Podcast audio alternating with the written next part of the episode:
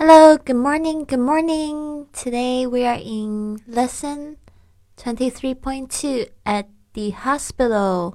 在医院，我们今天准备了就是十八个非常实用、常见的这个医院的或者看医生会用到的单词。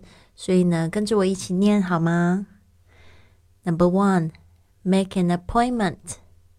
Make an appointment. 预约。Number two, symptom, symptom 症状 symptom. Number three, check up, check up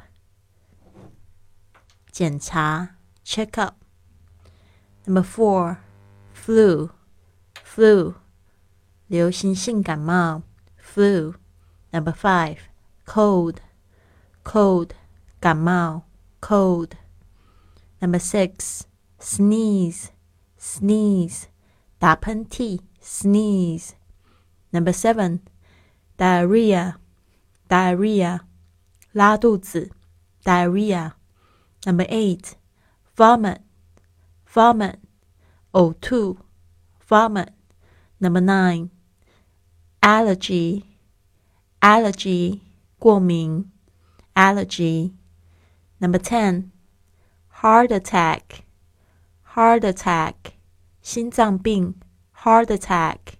Number eleven, high blood pressure, high blood pressure, 高血压 high blood pressure. Number twelve, toothache, toothache, 牙疼 toothache. Number thirteen, painkiller, painkiller 止痛药 painkiller.